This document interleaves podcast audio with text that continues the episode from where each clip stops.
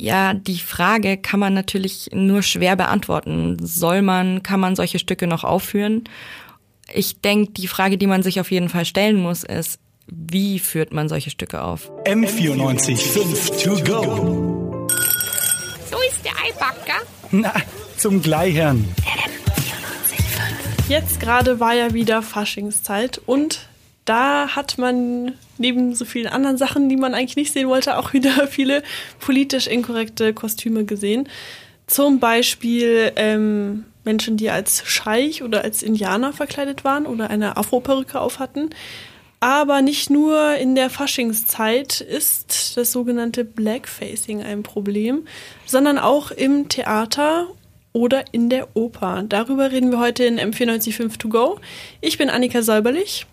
Und ich bin Anaï Sanchez. Anaï, du hast mir erzählt, dass du in der Oper warst und so überhaupt erst auf dieses Thema gekommen bist. Was war denn da genau? Ja, genau. Also Blackfacing war mir natürlich ein Begriff, aber ich habe echt nicht damit gerechnet, dass mich das in der Oper erwartet. Mhm. Und zwar habe ich mir die Zauberflöte angeschaut in der Staatsoper und da gibt es eben einen Charakter, Monostatos, der ist damals als schwarz geschrieben worden, der singt es auch von sich selbst. Und ähm, genau, der wird in der aktuellen Inszenierung von einer weißen Person gespielt, die schwarz angemalt ist. Okay, also eigentlich eine Sache, von der man denken würde, dass sie heutzutage nicht mehr gemacht wird, weil man eigentlich schon inzwischen wissen müsste, dass es nicht cool ist. Ja, ja, total. Ähm, das war auch meine erste Reaktion. Das ist ja auch noch nicht so lange ein öffentliches Thema in mhm. Deutschland. Mhm. Also ich glaube so 2012 ähm, mit der Rappaport-Inszenierung von Didi Hallervorden ist es erst so richtig in aller Munde gekommen. Mhm. Ähm, deswegen habe ich überhaupt nicht damit gerechnet, dass sowas noch passiert. Ja. Und ähm, dann habe ich mir überlegt, okay, jetzt beschäftige ich mich mal damit, wie ist das eigentlich an der Oper mit Blackfacing, mit People of Color und so weiter. Aber was macht man denn auch so als Ensemble, wenn man eben nicht die People of Color unter sich hat, die man korrekterweise für ein Stück bräuchte? Ja, generell ist es so, dass natürlich jetzt an der Oper die singerische Leistung zählt und nicht, wo jemand herkommt oder wie jemand aussieht ja. ähm, in erster Linie. Aber Tahir Della von der Initiative Schwarze Menschen in Deutschland hat mir erklärt, dass dadurch eben People of Color vom Schauspielermarkt auch verdrängt werden, wenn dann weiße Charaktere auch noch die Charaktere spielen, die sozusagen eigentlich ähm, auch für jemanden mit einer anderen Hautfarbe passen würden. Ähm, und dann können sie sozusagen nicht mal diese Charaktere spielen und weiße Charaktere dann halt auch gleich gar nicht. Ja, nicht nur, dass sozusagen die Darstellung problematisch ist, rassistisch ist, sondern es ist auch das Ergebnis oder die Folge davon, dass eben schwarze SchauspielerInnen äh, keine Stellen bekommen an den, an den, an, den, an den Bühnen und, und, und so weiter. Und, und, und das macht es eben problematisch, wo klar wird oder so, warum suchen die Leute eigentlich nicht endlich mal schwarze Schauspielerinnen, um solche Rollen zu besetzen, wenn die denn tatsächlich so festgeschrieben sind auf schwarze Menschen. Ja, ich glaube, viele Menschen würden sagen, dass sie das ja gar nicht rassistisch meinen, wenn sie sowas machen. Oder dass es ja nicht so schlimm ist, weil sie ja keine Rassisten sind. Aber ändert das überhaupt was? Ja, das ist genau das Problem. Das hat mir eben auch Tahir Della erklärt. Die Intention, die wird oft überbewertet, vor allem von den Menschen, von denen es jetzt ausgeht sozusagen. Und das, äh, wie es beim anderen ankommt, bei der Betroffenen oder dem Betroffenen, das wird dann unterbewertet beziehungsweise ja abgetan. Und ähm, das ist dann ein großes Problem. Okay, also du hast jetzt mit Tahir Della von der Initiative Schwarze Menschen in Deutschland gesprochen. Aber was sagen denn die ähm, Schauspielhäuser oder die Opernhäuser dazu? Hast du da mal nachgefragt? Ich habe einerseits versucht, ähm, die Kammerspiele zu erreichen, mhm. weil mir gesagt wurde, dass es dass dort eben ein bisschen anders mit dem Thema umgegangen wird, beziehungsweise ja sehr bewusst damit umgegangen wird.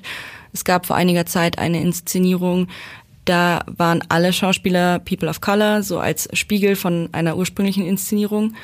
Und, ähm, also eine Inszenierung, in der eigentlich alle Darsteller weiß gewesen Ja, waren. oder wo es eben nicht darum ging und dann sozusagen als Spiegel einmal komplett nur mit People of Color. Mhm.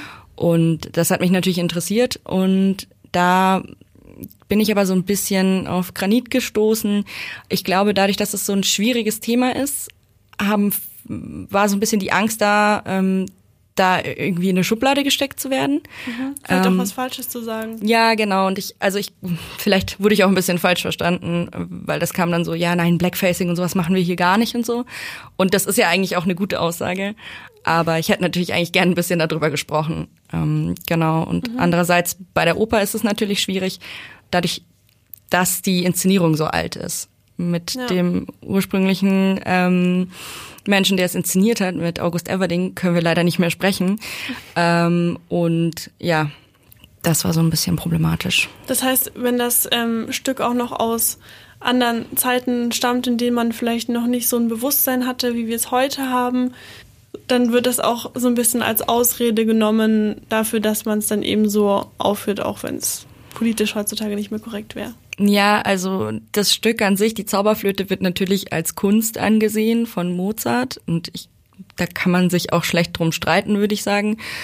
Und die Inszenierung, so wie sie jetzt eben ist, so wie sie seit 1978 aufgeführt wird, auch die wird als Kunstwerk angesehen. Mhm. Und in diesem Rahmen zu sagen, das ist ein Kunstwerk, das bleibt unverändert, da greifen wir nicht ein, ähm, wird das halt auch gerechtfertigt.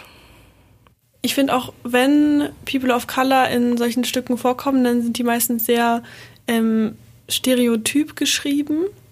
Ja, also insbesondere jetzt bei der Inszenierung ist es so, dass man die natürlich auch nicht nur von der ursprünglichen Zeit, sondern auch von ihrer Neueinstudierung von 2004 sehen muss. Und da war es anscheinend so, dass eben solche ja stereotypen Merkmale besonders überzeichnet wurden, also eben auch schon fast wie eine Karikatur, um sie irgendwie diskutabel zu machen ähm, um sie so in den Vordergrund zu stellen und zu zeigen, ja, das ist nicht wirklich ein Schwarzer sozusagen. Mhm. Von jetzt aus gesehen ist es natürlich trotzdem einfach irgendwie nicht mehr das, was man machen würde. Mhm. Also man überzeichnet quasi die Figur, um sich selbst da auch so ein bisschen aus der Verantwortung zu nehmen, weil man dann ja sagen kann, ja, es ist natürlich eine Hyperbel oder es ist natürlich übertrieben. Ja, es ist auf jeden Fall eine Überzeichnung und ja, dadurch auch so ein Verfremdungseffekt. Und wo kann man denn jetzt hier die künstlerische Freiheit einordnen? Denn die wird ja auch immer stark umkämpft in der Kulturszene. Ja, das mit der künstlerischen Freiheit und das hat mir eben auch ähm, Professor Engelhardt von LMU Theaterwissenschaften erklärt.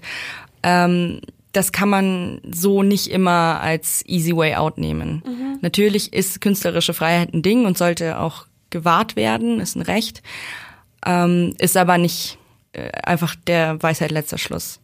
Künstlerische Freiheit man, kann man rechtlich begründen und künstlerische Freiheit, darauf kann man natürlich alles Mögliche ähm, aufbauen. So gesehen können sie natürlich alles Mögliche auf der einen Seite, auf der anderen Seite haben wir trotzdem, würde ich mh, sagen, als Künstler eine, eine gesellschaftliche Verantwortung. Ja, also das geht beim Kindertheater los und das hört ja bei uns Erwachsenen in Anführungsstrichen nicht auf. Also das klang, klingt jetzt vielleicht konservativ, aber ich glaube nicht, dass wir uns da mit künstlerischer Freiheit herausstellen können. Genau, also die Verantwortung, die hat der Künstler oder die Künstlerin auf jeden Fall. Und ähm, ganz wichtig ist eben auch der Punkt, dass äh, nicht nur die Verantwortung da ist, sondern dass die künstlerische Freiheit auch niemals Diskriminierung rechtfertigen darf. Mhm. Und das hat mir Tahir Della eben auch nochmal erklärt. Naja, künstlerische Freiheit muss doch nicht bedeuten, dass ich andere Menschen diskriminiere.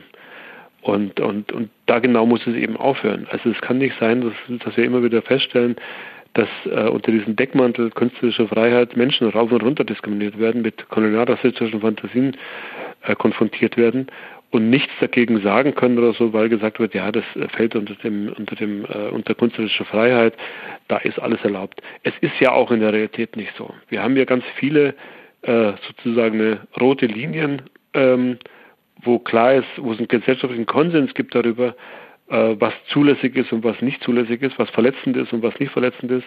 Und ich finde, das muss auch natürlich gleichermaßen auch für solche Themen wie Blackfacing oder ähnliches äh, gelten.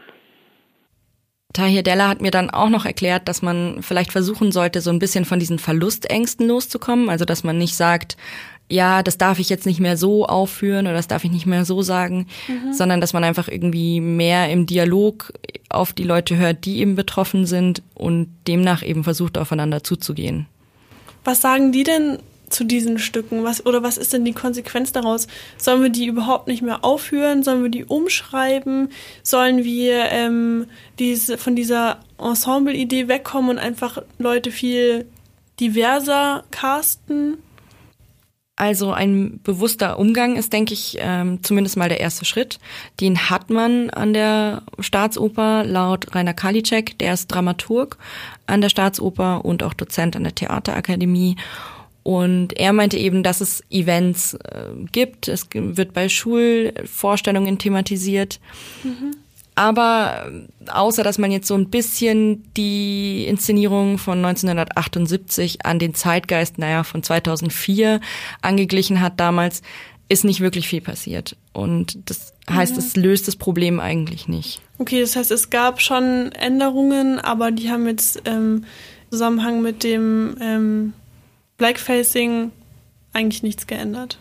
Ja, genau. Ich denke, die Frage, die man sich auf jeden Fall stellen muss, ist, wie führt man solche Stücke auf? Und da einfach ein bisschen in den Dialog gehen, denke ich, das ähm, würde schon viel helfen. Und diese alten Traditionen, jetzt so eine Inszenierung von 1978, muss man die noch mitschleppen? Passt die noch in unseren Zeitgeist, so wie es jetzt ist? M94 5 to go.